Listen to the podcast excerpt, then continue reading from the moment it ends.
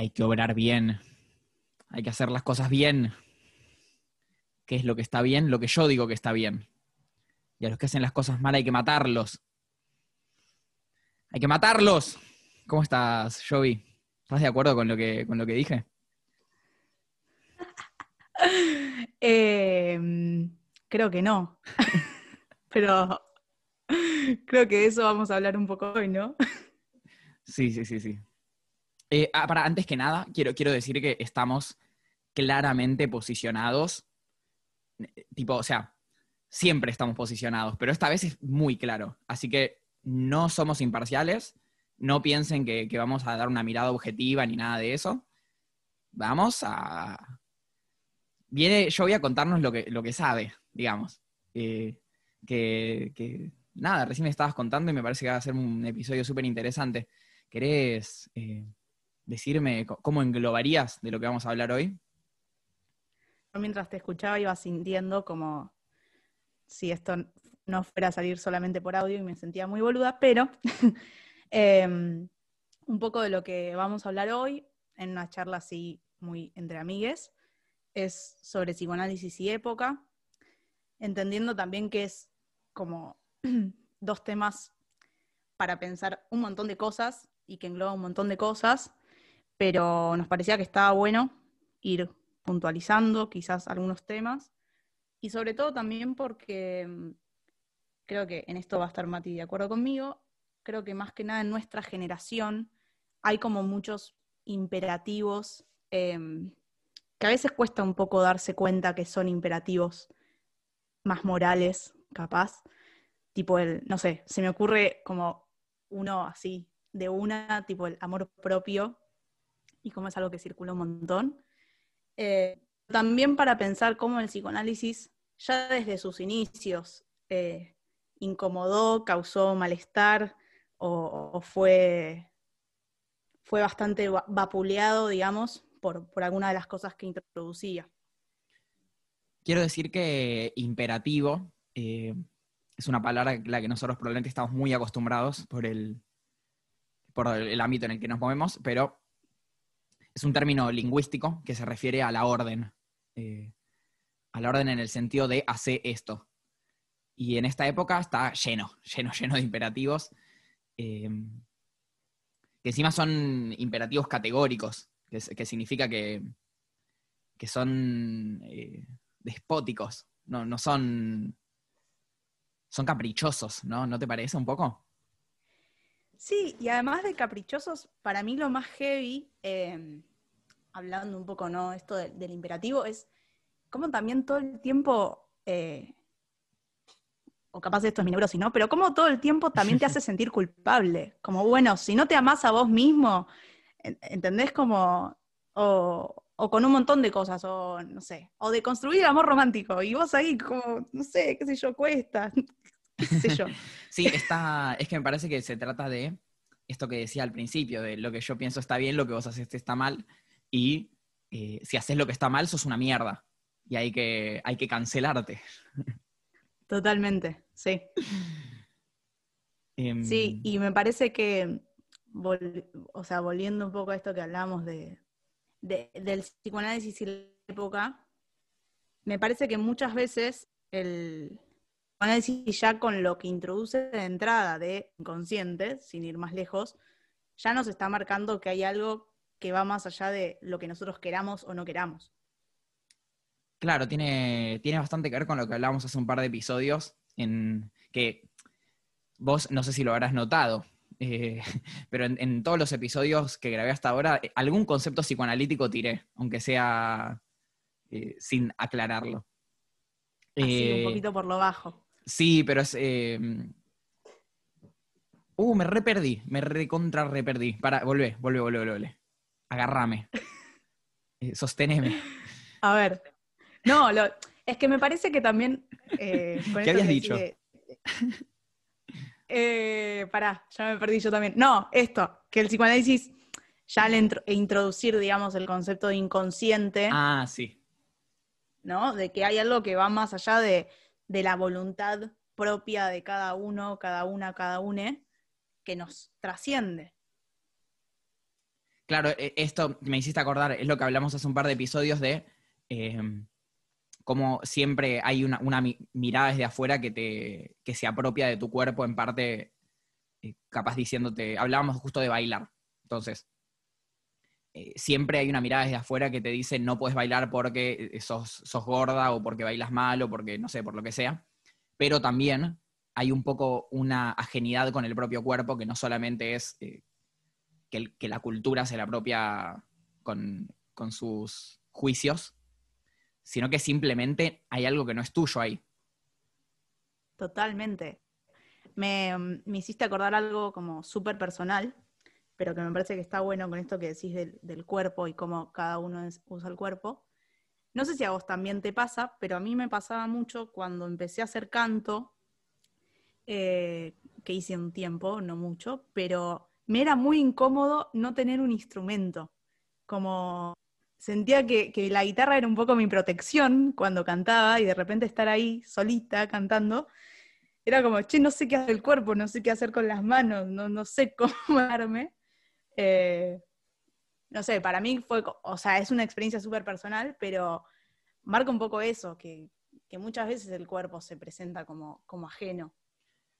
Es que te da, te da la protección como del fogón la guitarra, ¿no? Como que si, Sí, si estás re. tocando la guitarra, no importa, no importa cómo cantes, no importa si cantas bien o mal, porque estás tocando la guitarra. Totalmente. Totalmente. Eh, eh, eh, eh, eh, eh.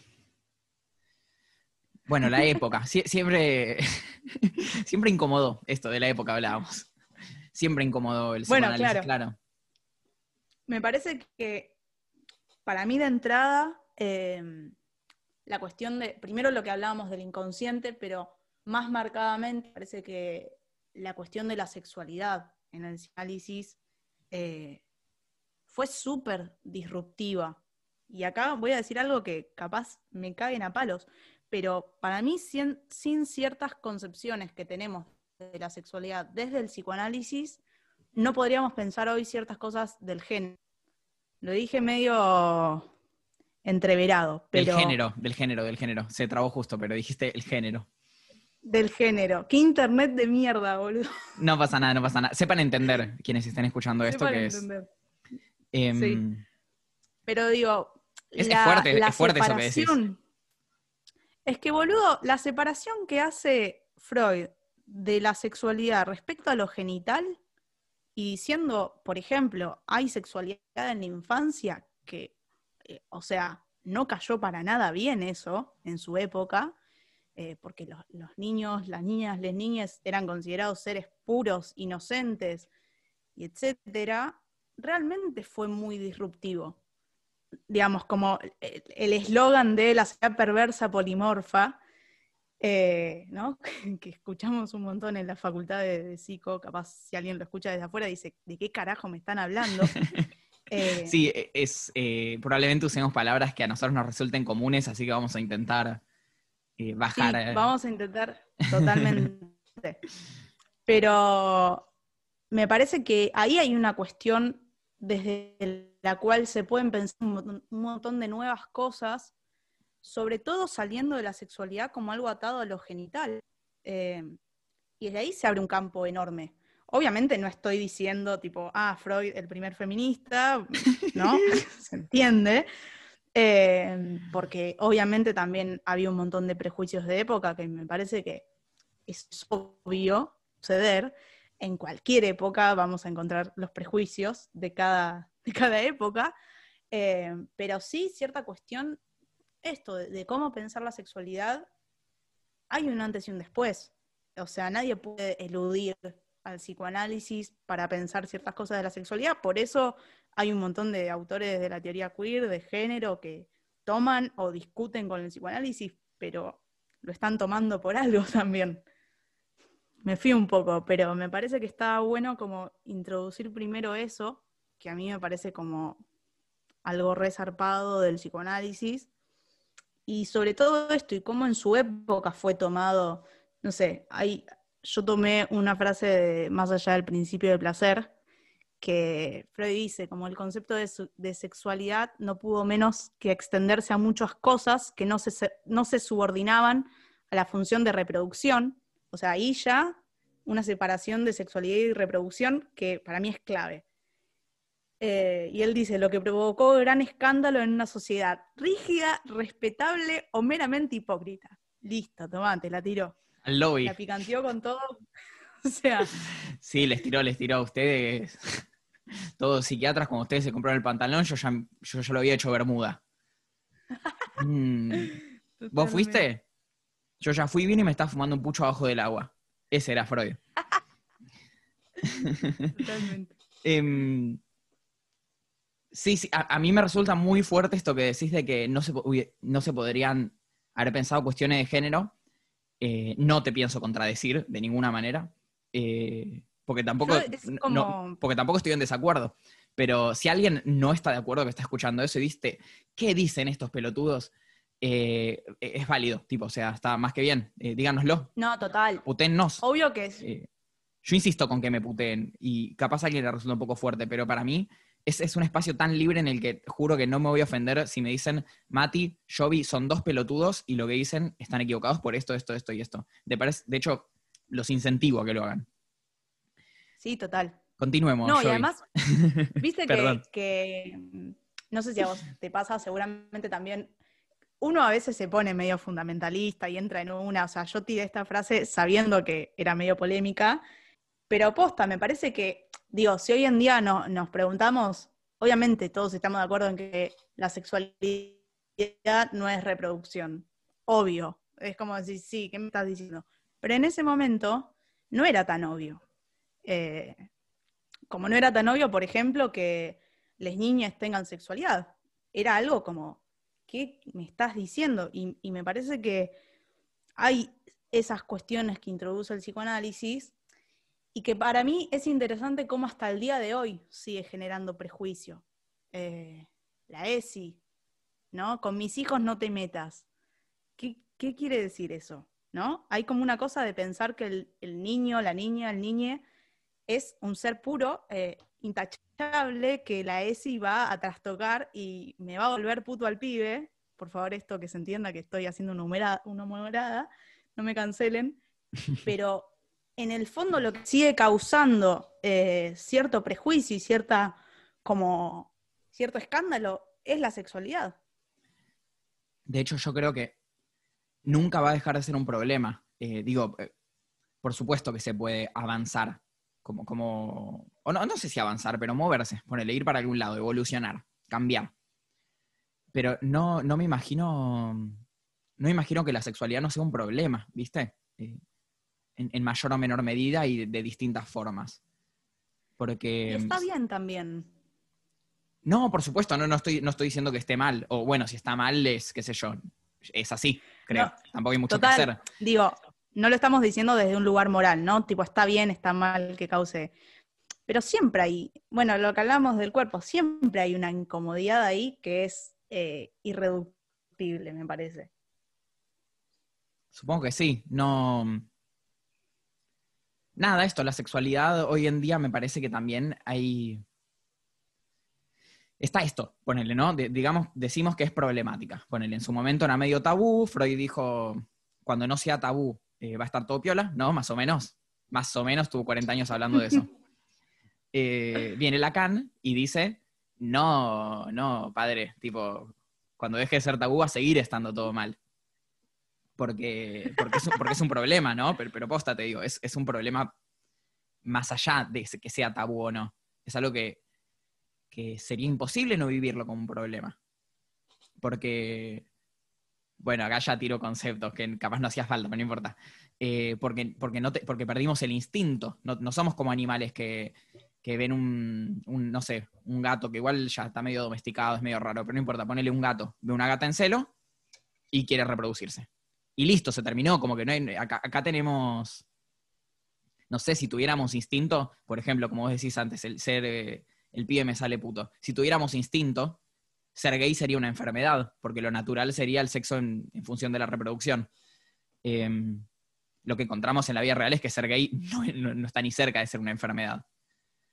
Eh, Sí, y sin ir más lejos, o sea, si, si fuera un instinto, eh, no solo la sexualidad, también, no sé, el alimentarse. Uno Uno se alimentaría solamente para no tener más hambre. Y ¿a quién no le pinta comerse un chocolate en un momento? Perdón, estoy interrumpiendo mi gato, se ve que hablamos distinto y se copó. Dije gata en celo y apareció como loco. Em, no, sí, y, yo creo que incluso si comes arroz solamente para alimentarte, lo, estás haciendo desde, desde, no sé, vas a pensar, che, esto está rico o está feo, le falta sal. Tipo, ahí ya, no hay instinto, ya no hay instinto. Sí, y para mí también, em, me quedé pensando en lo que decías recién de Lacan. Para mí hay algo, voy a decir una frase medio hecha, pero para mí es como que el, el psicoanálisis te viene a traer la mala noticia de que las cosas no encajan. y de que no hay manera, y de que podés más o menos estar eh, un poco mejor, un poco peor, pero hay algo, eh, hay un, punto de imposible con lo que cada uno verá como, perdón, capaz estoy diciendo súper técnica, pero con lo que cada uno verá qué hace con eso. Justo eh, hay algo en Lacan que me parece interesante, que es que a veces uno puede pensar que está hablando técnicamente y en realidad está diciendo las cosas más, de la manera más sencilla que existen, como vos decís, saber hacer con eso, ¿no? Y Totalmente. Saber hacer con eso es tan sencillo como saber hacer con eso. Tipo, nada, tenés un problema y que hay que hacer algo. No, te puedes hacer el, el, gil con lo que te pasa, digamos. De eso se trataría, creo yo. Sí. ¿Puedo leer algo que es un poco largo, pero para mí está buenísimo? Escuchen, eh, si se viene una cita importante, así que mucha atención, tipo, un segundo, soltá la plancha, eh, ponerle pausa a la play y escuchar lo que te está por decir Giovanna Carabellini. Yo tengo un problema que, tengo, creo que tengo medio síndrome de profesor de seminario, que viste que en, la, facultad de psico, voy a hacer una introducción. En la facultad de psico, generalmente los espacios de seminario son espacios donde se lee el texto. Y a mí me gusta mucho ir al texto, porque me parece hermoso. Eh, y me parece que, nada, está buenísimo. Entonces, voy a leer algo del seminario 3 de la Can. Perdón, pero tengo que decir algo antes de que sigas. Una Perdón. un poco larga. ¿Me escuchás, Jovi? Tengo que decir algo antes de que sigas porque en tu foto de perfil estás leyendo a Lacan. tipo, entonces me siento muy. Siento que. Ustedes no lo ven, pero a estar leyendo a Lacan en su foto de perfil y yo la voy a ver y voy a, tipo, coincide, demasiado. Yo, em, Hola. Yo vi. Ahí me escuchas bien. Ahí te escucho bien. perdón si escuchan cortes bruscos, es que en la edición hay que recortar todos los momentos de, internet molesto. Bueno, le, cuento a la gente que teníamos problemas de internet, así que van a sentir un corte un poco brusco, me parece que es insalvable con edición, así que vamos a ahora a continuar con Jovi un poquito más cerca del modem. Ahora sí. Impresionante cómo vuelan los datos de aquí para allá. Un 4G que no se puede ni creer, Jovi. Em, ¿Te acordás de qué estábamos hablando? ah, ibas, a citar, ibas a citar a Freud. O a Lacan, no, no ibas a citar a Lacan. iba a, leer, esto es como mi espacio de lectura, mi taller de lectura, que vamos a hacer un micro taller de lectura, de el seminario 3. Porque a mí una frase, va, todo un párrafo que me encanta y que me parece que describe a la perfección, va, no sé si a la perfección, pero describe más o menos en lo que a mí me gusta. Bastante bien. Claro lo que sería, algo así como lo que sería un psicoanálisis. Entonces, voy a arrancar. Dice, obviamente no basta con que el sujeto haya elegido en el texto de lo que hay que decir una parte, tan solo una parte, rechazando lo demás, para que al menos con esa las cosas encajen bien. Siempre hay cosas que no encajan.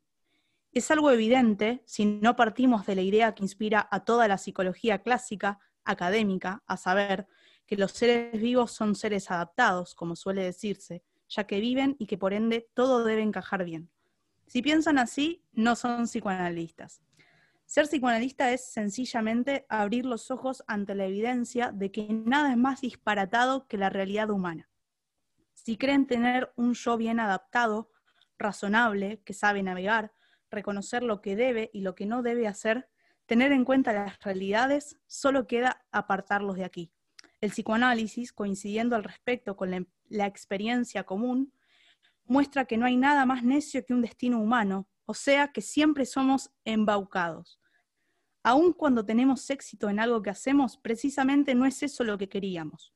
No hay nada más desencantado que quien supuestamente alcanza su sueño dorado, su ensueño dorado, perdón.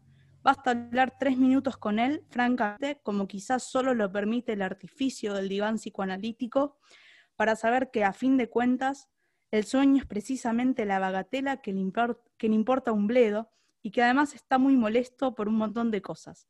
El análisis es darse cuenta de esto y tenerlo en cuenta. Entonces Para mí esto es un, te lo resumo así nomás, del psicoanálisis. eh, sí. o sea, es tremendo. Sería darse cuenta de que hay algo que, que no, algo que no anda, básicamente. Sí, y además me parece que es muy, bueno, a mí me gusta mucho, sobre todo como las, las los primeros seminarios capaz de Lacan, donde Lacan está como re en una y se pelea con los post-freudianos y todo eso, como también un poco se la picantea, ¿no? Cuando se la picantea la psicología de la época. eh, como esto que hablamos de que las cosas deberían encajar, o si uno hace o no hace las cosas bien, eh, desde una moral, porque siempre es de una, desde una moral, ¿no? Lo que uno hace o no hace bien, me parece. Sí, siempre.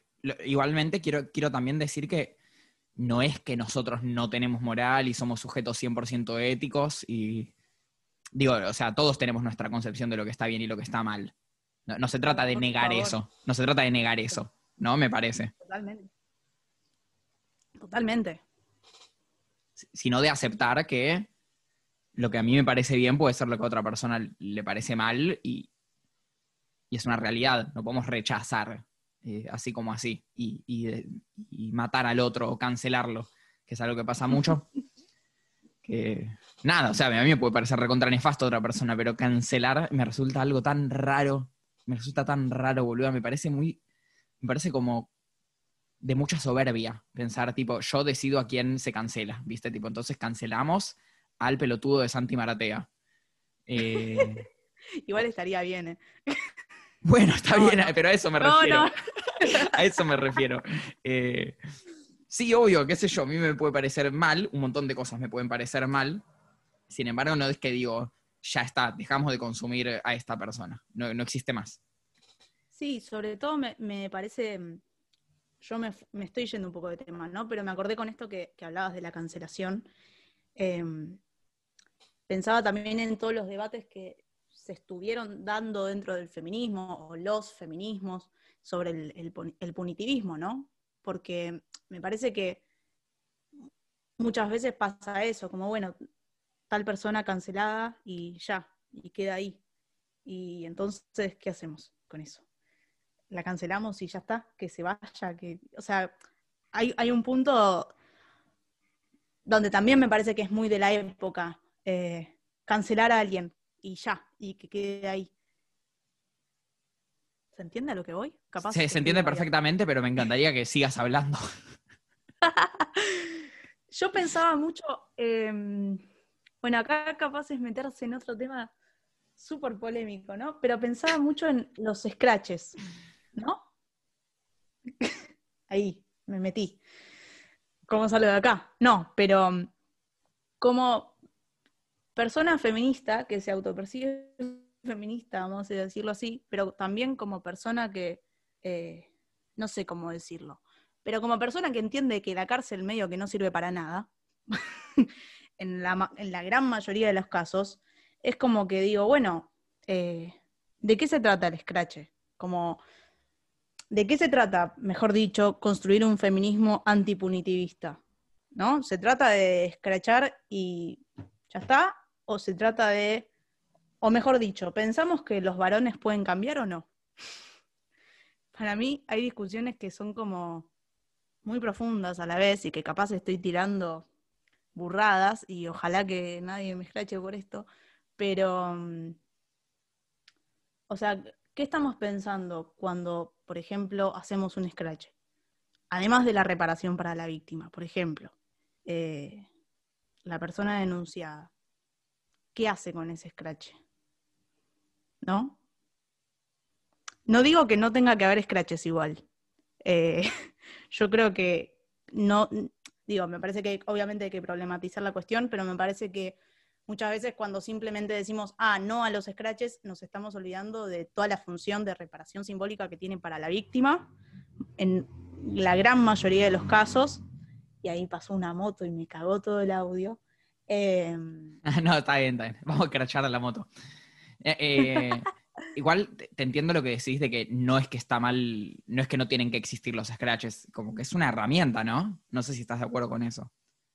Eh. Es una herramienta, yo creo que también medio que hubo un, momento de mucho, ¿no? Como hace dos, tres años donde explotó el tema de los scratches y después eso se empezó a problematizar. Pero creo que también se, se empezó a problematizar porque capaz partíamos de un universal de para las víctimas es reparador escrachar y capaz hay víctimas que dicen, che, no me siento tan bien después de haber escrachado. No, o, ni hablar del lugar de revictimización donde muchas veces terminaban esas personas porque si, o sea, si escrachas te expones a que un montón de gente de mierda te diga, ah, como no denunció antes, ah, pero qué sé yo, bueno, lo que ya sabemos. Eh, entonces me parece que también el lugar del escrache se empezó a problematizar, pero sobre todo porque esto, de nuevo, con lo mismo, yo creo que el castigo por, eh, por sí mismo no sirve para nada, en la mayoría de las veces, ¿no? Volviendo al tema como de la cárcel. en general, eh, decís, no, no, no solamente por el escrache como un castigo. Que en realidad supongo que el castigo sería más la muerte social, ponele pero decís como que el castigo no, no le encontrás la, utilidad. No, yo creo que. Sí, sí. Me parece que. Capaz se escuchen los maullidos de mi gato. Me parece que en el mejor de los casos, y para mí, este es el punto donde. No te digo tipo, al scratch está bien, pero si eso lleva, lleva a que varones repiensen sus prácticas, me parece que está buenísimo. No sé si es solamente mediante el scratch, a mí es algo que me pasa, que si bien yo eh, no tengo ni en pedo una posición al respecto fija o no sé, bien pensada, por lo menos, tipo bien pensado no lo tengo seguro, por muy pensado que lo tengo, bien pensado creo que no lo voy a tener nunca. Eh, no me sale igualmente juzgar a una persona que escracha, más allá de que no comparta el mecanismo. Es como que... Totalmente. Lo que decíamos antes, es hacer, es, saber hacer con eso. Eh, a pesar de que ese saber hacer eh, en muchas ocasiones puede ser un poco destructivo, también, nada, como decís vos, puede, puede, llevar a la reflexión. De hecho, siempre lleva a la reflexión. Creo que no existe que, nadie reflexione si, si, no es el, el, No sé si siempre, ¿eh? No, digo... Yo a lo que me refiero es a que incluso si el denunciado sostiene su posición y dice, los que me conocen, viste, eh, pero Los que me conocen saben cómo soy. Alguien reflexiona siempre. A mí me parece que alguien siempre va a reflexionar, lo, cual no, es que justifica ningún tipo de mecanismo, tipo, nunca nada. Tampoco diciendo que esté bien o mal, pero eso no es una justificación, que alguien reflexione. Eh, Totalmente. Lo que quiero decir es que la verdad es que ya a esta altura ya no sé ni lo que quiero decir. A eso me refiero, porque nunca lo voy a tener bien pensado. nunca, nunca voy a saber bien qué es lo que quiero decir al respecto. Es la, desventaja que tiene ser un varón blanco opinando. Nunca sabes qué quieres decir. no, yo creo que es un problema que nos pasa un poco a todos con respecto a estos temas. Como que la niña es muy difícil también. Sobre todo por esto, hay como ¿no? Volviendo a la época, reconduzcamos la cuestión para salir de, este berenjenal. Eh, ¿no? Hay algo muy de las redes y de la inmediatez de ciertas cosas que después, ¿no? Con el paso del tiempo, se empiezan a, a repensar o a cuestionar o a decir, che, ¿qué onda esto? Me parece que, digo, con los scratches fue, fue como bastante visible eso, me parece a mí. Como la potencia de las redes, decís. La como- potencia de las redes, pero también esta cuestión de la inmediatez, Ah, eh, sí, sí, sí. ¿no? De, bueno, no sé, Twitter, vamos a retuitear esto, no sé qué, y todos, y, y toda esa masa que después poder como bajar y decir, che, ¿qué onda con los scratches? ¿Qué decimos sobre esto? O, o un montón de otros temas, no sé. eh, esta cuestión de la responsabilidad afectiva, ¿no? Ahí querías ir. Sí, sí, sí, la responsabilidad afectiva. ¿Sabes por qué me quedé pensando en esta, esta cosa de. eh, ay, ¿cómo era la frase que se había hecho? Me- ¿Eh? Amargarpa.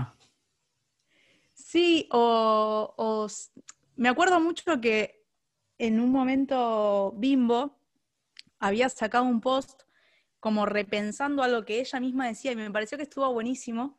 Eh, esta cosa de, no sé si era amor o nada, o, o si duele rajá, no me acuerdo cuál era. Acá es donde debería eh, buscar la publicación en lugar de seguir tirando fruta. Pero bueno, ponele que era alguna de esas. Si duele raja es, es, eh, desde el psicoanálisis es muy criticable, ¿no?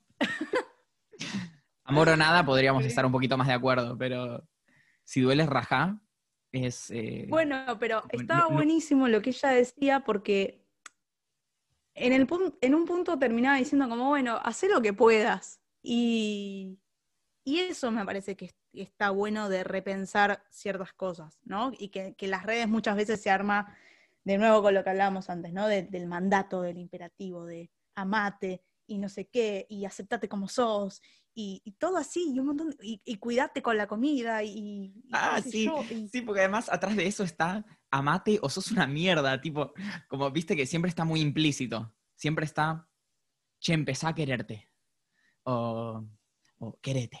Porque, porque, viste, si, porque si no lo haces, sos un sorete, ¿viste? Eh, para mí ahí está el, el principal problema, porque podría no ser un discurso tan terrible el de, che, es- está bueno como sentirse bien con uno mismo. De hecho, es algo que yo pienso que, obvio, está, está buenísimo sentirse bien con uno mismo, nadie dice que no. Me parece que el punto es, y, y lo que se vuelve problemático es, no solo cuando se vuelve un mandato, sino cu- cuando se vuelve una cosa como universal, me sale la palabra, pero no sé si es la palabra. Como esto que decís de, che, está bueno estar bien con uno mismo. Re sí, pero también puede pasar que un, o sea, a todos nos pasa de un día sentirte, no sé, tipo un día sentirte re lindo y otro día decir, che, la puta madre, mirá esta papada, y está todo bien. o sea, Claro, decís como de hacerle lugar, o sea, está bueno estar bien con uno mismo, pero es válido sentirse mal y no sos una mierda por sentirte mal. claro. O sea, también está el me siento una mierda y ahí ya es más polémico porque, bueno, un poquito eh, No, estás bueno, sintiendo claro, eso, sí, sí, pero sí. ya es un poco más fuerte. Eh, irnos Ah. como a los puntos extremos, pero sí. Eh, ah, este Guille Pachelo.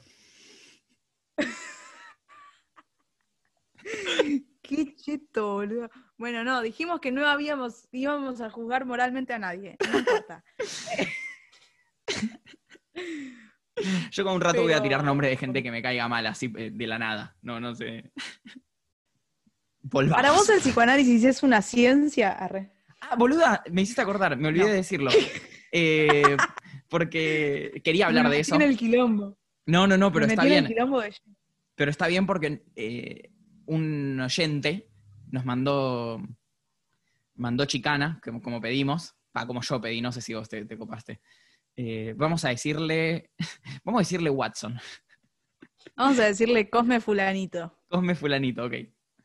Eh, Pará, ¿puedo contar algo? Un paréntesis que me parece sí, obvio, obvio, obvio. viene un poco al caso. Recién me pasó, eh, se hizo un poco viral un tuit mío eh, jodiendo sobre una mina que decía barbaridades sobre el psicoanálisis. Se llamaba Nao, qué hija de puta, boludo. ¿Cómo te vas a poner a Nao? Ana, Ana O fue Eh. una paciente de Freud. Eh, nada, eso. Sí, sí, sí, se te hizo viral Claro. un tuit. eh, pseudo viral. Y donde la mina decía, primero decía boludeces sobre la perversión, diagnosticaba a alguien, decía una barbaridad como hay que ponerle el chalequito de fuerza desde un Ah, lugar ah. Completamente horrible. Pero lo que me pasó, que me pareció muy gracioso, es que me citó una mina TCC y dijo tipo, ah, ¿vieron lo dañino que es el psicoanálisis? Y yo tipo, amiga, nos estamos riendo de que eso está mal desde el psicoanálisis. O sea, Eh, lo vi, lo vi y, y repasa eso. Eh, de, de hecho, es eh, un poco la base de Lacan es los psicoanalistas son todos unos pelotudos, tipo la posta.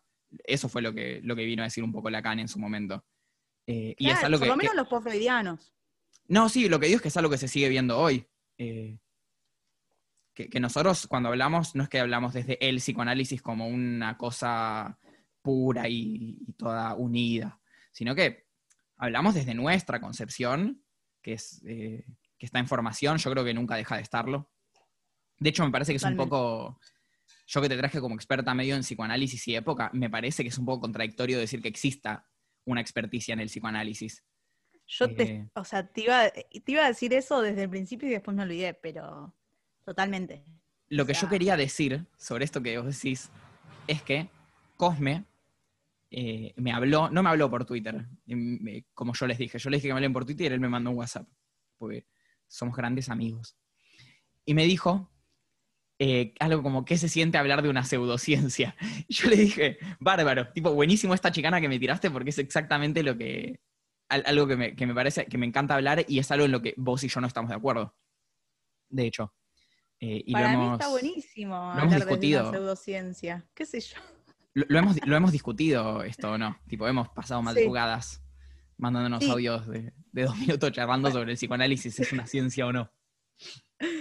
Para mí, eh, bueno, un poco es lo que habíamos hablado, ¿no? Eh, yo no tengo una respuesta, como ante muchas cosas no tengo una respuesta, pero yo no tengo una respuesta de, digo, más allá de la chicana, ¿no? De pseudociencia o no, que me parece un poco el pedo.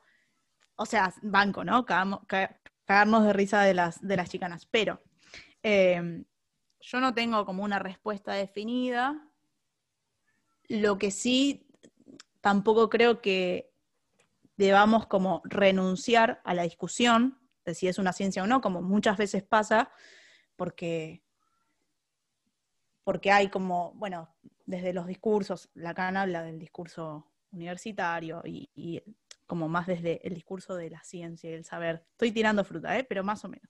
Eh, entonces, me parece que está bueno pensarlo. A mí me parece que antes hay que dar un paso previo, que para mí es la clave, que es qué entendemos por ciencia. Eh, ahí me parece que está bueno discutirlo y está bueno pensarlo. Eh, porque además, no sé, hay como chicanas muy... A mí me pasó una vez que me dijeron tipo, ah, no, porque vos desconocés la ley de salud mental y qué sé yo, y era como, che, yo tengo un altar de Stolkiner más o menos, o sea, no me hables de que me. Eh, Stolkiner es eh, grosa de la salud mental, para quienes no sepan. Stolkiner Em, es la sí, es la- diosa y ama de la Facultad de Psicología, pero que obviamente no la valoramos porque nuestra facultad está gobernada por la Franja Morada. Pero la mina es la número uno eh, en salud mental y en, y en derechos humanos, sobre todo. O sea, es titular de la materia salud pública y salud mental. Em, No, y la tiene atada además, boluda. Totalmente. Bueno, no sé, eso es como lo que lo primero. Pará, dame un segundo, ¿eh? Me voy a mutear un toque. Dale, Bancame. eh, yo vi decía eh, como que para poder contestar si el psicoanálisis es una ciencia, no es una ciencia o es una pseudociencia, que son tres cosas completamente distintas, primero hay que saber qué, entendemos por ciencia, ¿no? No sé si me estás escuchando porque estás muteada, yo asumo que me estás escuchando. La, la cosa es que muchas de estas chicanas que se le hacen al psicoanálisis, que esta no tiene por qué serlo en particular, la de la ciencia o no ciencia, no tiene por qué ser de esto que yo estoy por decir, pero muchas de las chicanas que se hacen parten de preconceptos completamente errados, como el de esta muchacha que te dice, vieron por qué el psicoanálisis es dañino, cuando estaba eh, como criticando a, alguien, a algo que no era psicoanálisis, y que si era psicoanálisis era el más berreta que, que leímos en nuestra vida, que era decir que hacer chistes sobre pedofilia Claro. era perversión, que no aclaramos, pero estábamos hablando de Martín Sirio, otro forro. Eh, Pero a mí me, me causó mucha gracia porque fue como. Ni siquiera. A ver, me causó mucha gracia el tuit este de origen del que hablábamos, de- del era tema de la gracioso. perversión. Sí, sí, era gracioso. ¿Por qué era gracioso? Porque era como, che, hermana, no te leíste ni un texto de Freud. O leyó Eh. uno. Escrito en 1894, no sé, tipo antes de. de en los un resumen del altillo. En un resumen del altillo. Porque es como cuando. No. Una, una aclaración que me parece que está buena cuando, cuando hablábamos de esto de. Al principio, ¿no? De la sexualidad y Freud y la época. Que me parece que nunca está de más aclararlo. Que cuando en esa época se hablaba de perversión, ¿no? Porque esto también. Volvemos a lo mismo de lo que decías vos de cómo se surge de preconceptos muchas veces cerrados. Cuando se hablaba de perversión en esa época, perverso era todo lo que no era con fines reproductivos. Entonces ahí entraba todo. O sea, absolutamente todo lo que La no fuera. sexualidad, la sexualidad humana, básicamente. Claro, de hecho, no me acuerdo si es en tres ensayos, acá voy a pecar de chamullera, eh, pero hay un texto donde Freud medio que eh, la picantea un poco diciendo como, bueno, hasta un beso es perverso en, este, digamos, siguiendo esta lógica, porque no sirve a fines reproductivos, digamos, o sea, Pero también es lo que se encontraba, o sea, porque también hay mucho de esto de eh, el psicoanálisis es metafísica. Y, no es tan así, porque, porque esto que dice Freud, por ejemplo, de un beso es eh, un acto perverso, por ejemplo, es algo que, que escuchaba en sus pacientes. Eh, me, me hiciste acordar, por ejemplo, a, Dora, que es una paciente de Freud, que, tuvo, que estuvieron un- unos meses, no estuvieron tanto tiempo. Eh, pero bueno, nada. y, la chabona, como que al- algo a lo que llegan en el análisis es a que hay sexualidad más allá de la reproducción. Y esto, o sea, nada, le, le llega como cuando ya tenía la teoría más o menos ya bastante elaborada. Eh, bah, no me acuerdo si tan elaborada, pero no era lo primero que decía Freud. O sea, ya tenía claro Freud que la sexualidad no iba más allá. Pero, pero Claro. para mí es re importante destacar que, sea ciencia o no, no es algo que se le ocurrió a él. Es algo que es- supo escuchar en, en lo que sus pacientes le decían en principio como doctor, supongo. Y después como Sí, psicoanalista. Y volviendo a esto de si es ciencia o no, si hay estudiantes de psico que nos están escuchando, eh, por favor, anótense en método INOW. Eh, No, pará, tampoco bajes línea así. Yo, o sea, yo te la habilito. a Yo hice-. Yo hice esa cátedra, me encantó. A mí que, eh, que, que tengo bastante curiosidad científica. Eh, me gustó mucho INOV. Y en INOV te dicen el psicoanálisis es una ciencia. Tipo, ese es el, el mensaje que bajan respecto de este tema. Es mucho más grande la cátedra, obvio. De hecho, no es una cátedra para nada psicoanalítica. Eh, Yo no sé si sentí eh, que bajasen tanto esa línea, pero sí hay un cuestionamiento que para mí está buenísimo a, a- o más que un cuestionamiento a la ciencia, eh, hay como, un- como una cosa repiola que me acuerdo que, que vi en método que a mí me encantó, que es de, bueno, capaz estoy desvariando, pero Samaja, que era el titular de metodología de la investigación, Grosso, ídolo texto absoluto. genio total, toma un texto de Pierce que, si no me equivoco, se llama algo así como no sé qué de las creencias, y mm, hace como todo el camino de cómo se llega hasta pensar o hasta el pensamiento científico, desde, por ejemplo, desde la, mitología, la tradición, etcétera, y cómo se llega a la, ciencia. Y lo que dice es que ese método científico no es como, ah, el nivel superior y todo lo demás es una mierda, sino que muchas veces recurrimos a los métodos anteriores en el método científico. Sin ir más lejos, cuando pones una cita textual, estás haciendo una cita de autoridad, o sea, estás recurriendo a una autoridad eh, y que no significa que eso esté mal o que no sea científico o lo que sea. Y para mí posta, o sea, yo, eh, parece que estoy promocionando la cátedra como si fuera parte de ella, y no lo soy, pero me parece que está buenísimo porque desde ese lado se puede cuestionar y repensar un montón qué entendemos por método científico. Además, eh, quiero decir que este PERS, ¿sabes que se pronuncia PERS? Todo el mundo le dice PIRS. Eh, ¿En serio? Sí, sí, se escribe Peirce. Era un yankee que estaba completo, o inglés, no, importa, estaba completamente loco. Em, yo investigué un poquito porque me gustó muchísimo este tipo. Hoy en día lo vuelvo a leer y no lo entiendo de ninguna manera.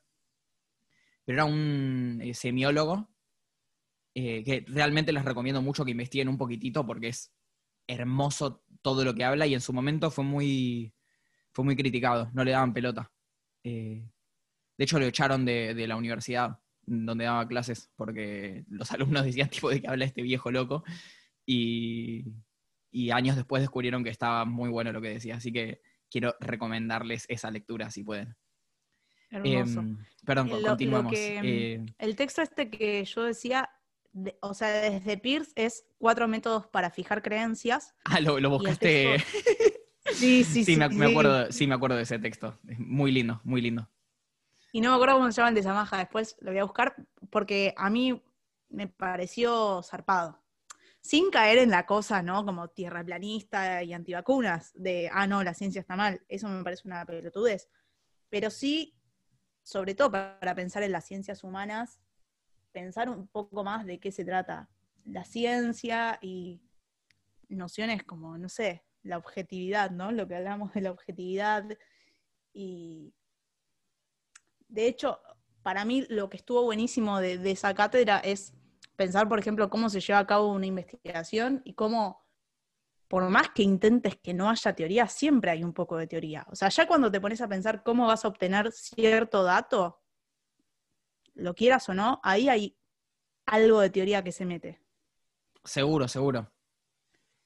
A mí me parece que si estás escuchando esto y pensás que, que no sé, que, se, que puede haber una psicología ateórica, por ejemplo, yo creo que ya, ya habrás dejado de escuchar, porque debes pensar que estamos diciendo una sarta de pelotudeces enorme.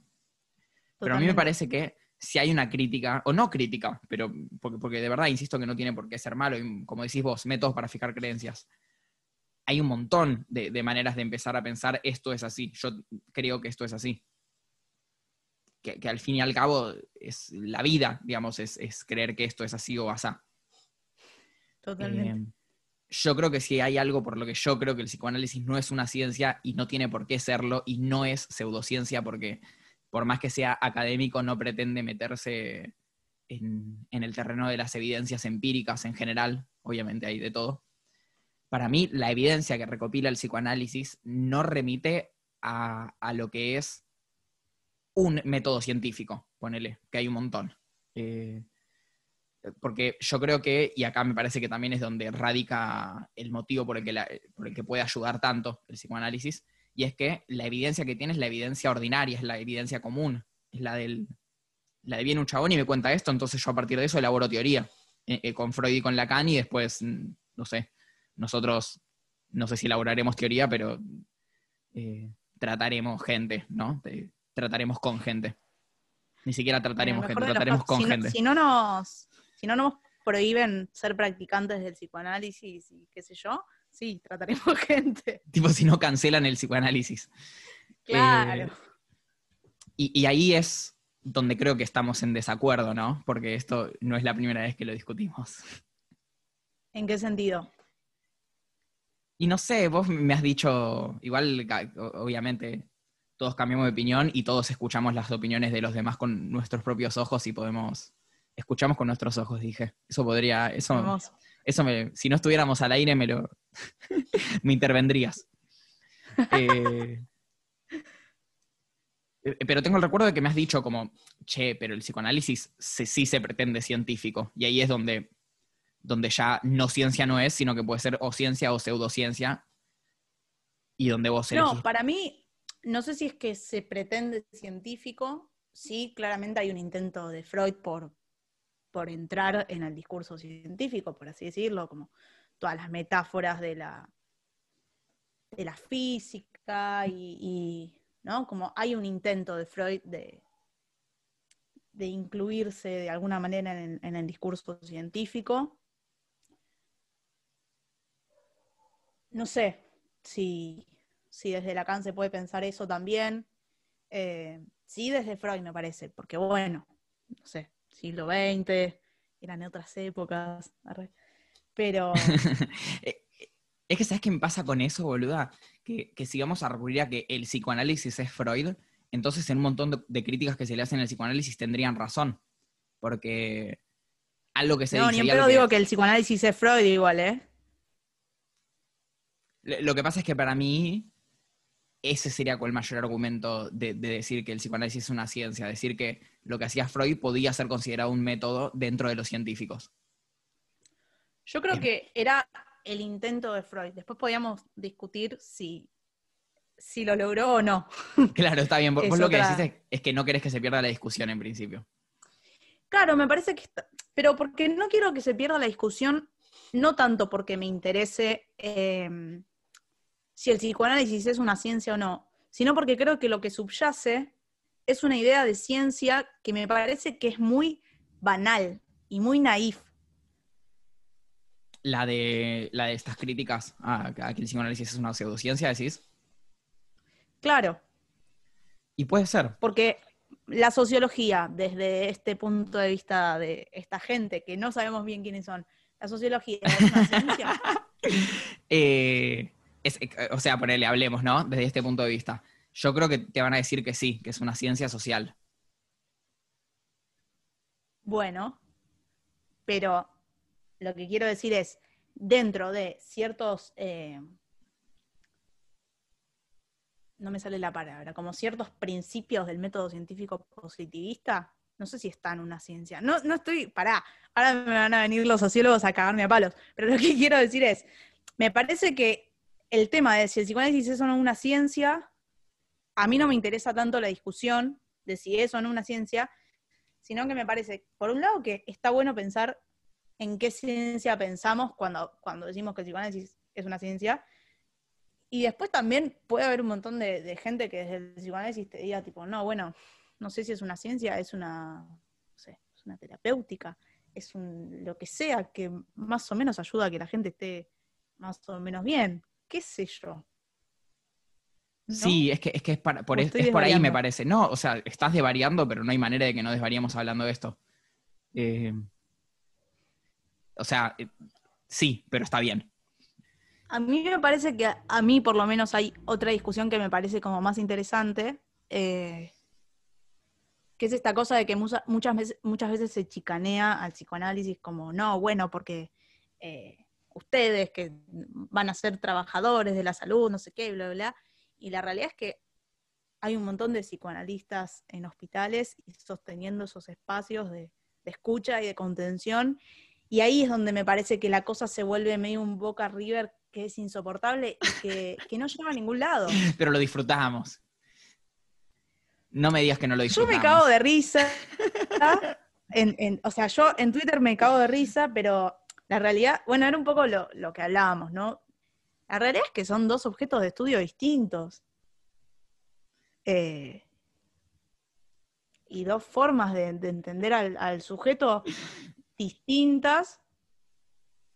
Y, y se trabaja, o sea, me parece que es más una discusión, esto es algo bueno, es una pelotuda, es una pelotuda es lo que voy a decir. Es algo muy subjetivo, pero a mí me parece que es más una discusión. Subjetivo.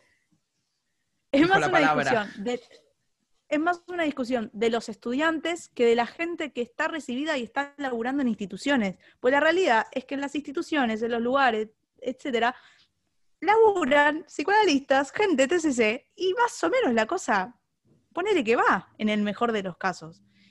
O sea, nadie va a estar como peleándose, tipo, no, porque vos con, entendés tal cosa del sujeto y no, porque vos anulas la subjetividad. Y, o sea, la gente labura eh, en conjunto. ¿Se entiende a lo que voy? Como que me parece que es más una discusión de paja intelectual que lo que realmente sucede en, la clínica, vamos a decirlo así. Entiendo, entiendo. Sí, sí, la discusión por lo menos, no, no la práctica, por supuesto. Eh, Claro. che, te cortemos, ¿no? Tipo, creo que ya vamos más de una hora. Eh, Sí, no nos reservamos. somos muy felices hablando de esto también, hay que, hay que tenerlo en cuenta.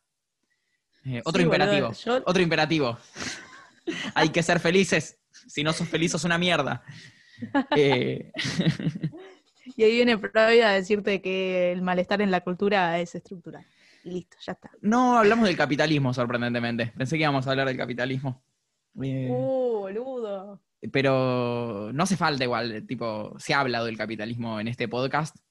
Yo, si te soy 100% honesto y que lo diga la gente, yo creo que va a haber segunda parte de esto porque, porque es una discusión infinita. Yo creo que podemos hacer hasta semanal. tipo, invitada recurrente.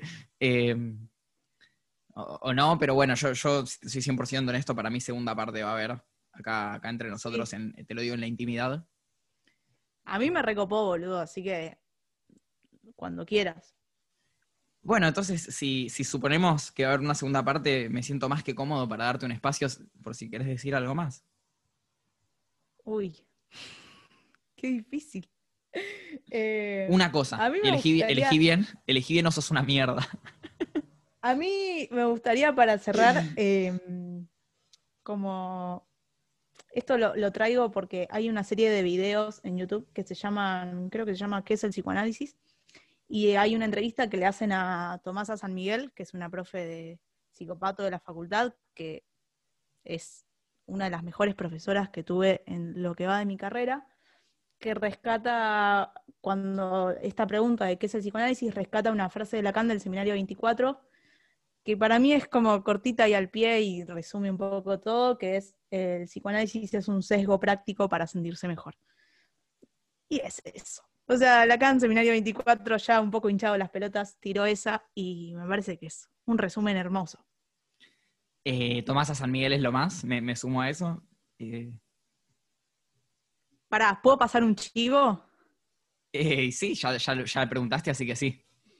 No, que en, si van al Instagram de El Signo, si van al Instagram del Signo, hay una entrevista muy linda que le hicimos a Tomasa hablando sobre el amor, que es imperdible. Hay otra entrevista también a Marcelo Persia y a Alexandra Coan, todos hablando sobre el amor, porque somos unos cursis y están muy lindas. Así que si alguien también quiere chusmetear eso, está bueno.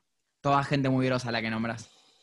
Eh, Sí, ni hablar. A Persia yo lo banco mucho, pero yo soy Team Ana Fernández. Que no tienen por qué estar, estar opuestos, pero uno se lo imagina así. Ah, Eh, claro, vos no cursaste Persia. No, pero lo banco mucho al chabón. Pero bueno, viste, uno. e- Es así, no sé por qué pasa eso en la facultad de psicología. Yo cursé esta cátedra. Esta cátedra es lo mejor que te puede pasar. No, porque ahí vienen como, ¿no? La cosa del estudiante de psicología. No, porque grupos Persia no sirve para nada y qué sé yo, y no sé qué, bueno. nada.